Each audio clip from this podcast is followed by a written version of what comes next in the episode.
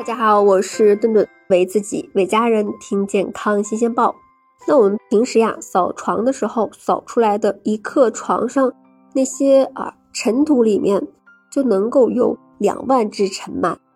那这两万只尘螨所带来的，还有二十万粒小小的粪小球。那外加它们的唾液，尘螨其实简单来说就是属于啊壁螨科的这种。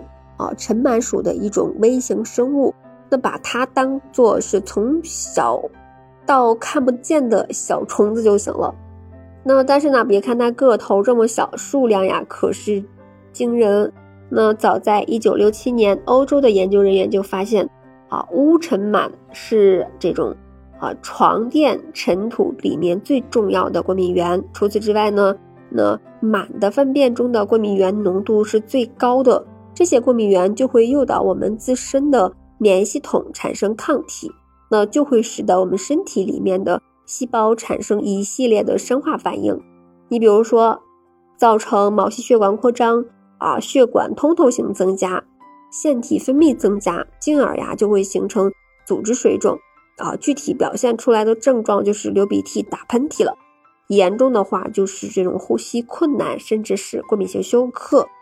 那乌尘螨它主要是以我们平时啊脱落的上皮组织为食进行生存，因为温度的关系呢，沙发和床垫上的尘螨以及比较凉的地毯和地板上的尘螨发育很快。那只要有充足的食物和适宜的室温度，那尘螨它可以在室内的任何一个地方开始出现，以及以下的几个更需要。注意了，那一个就是呀，床上的床垫、背心儿里面，那这里面的主要是尘螨的食物就比较充足。毕竟我们每天在床上打滚的时候，就会脱落大量的上皮细胞，那足够尘螨们大饱口福了。那除了买个除螨机，隔三差五的清理一下自己的床，就能够有效的清理灰尘、皮屑以及螨虫。那我们平常呀，可以把这种床单、被罩用热水洗了，再去太阳底下暴晒一通。这里呀要注意，一定要用五十度以上的温水来清洗，才能起到这种呃杀灭尘螨的效果。再有呀，就是毛绒玩具、沙发、地毯这类很容易落灰啊的地方，那只要是尘土，就有了尘螨的温床了。回头再把这个薯片渣渣掉在地毯上、沙发上一点，那可是尘螨的天堂了。所以呀，我们要避免家里给尘螨造窝。那最好呀，不要用地毯和这种长毛的沙发罩。毛绒玩具呀，也别总摆在那儿落灰了。那这类这个用品，它清洗起来其实很麻烦，并且还晒不干的话，就会导致霉菌生长。那潮湿的地方也是比较容易滋生霉菌，出现尘螨。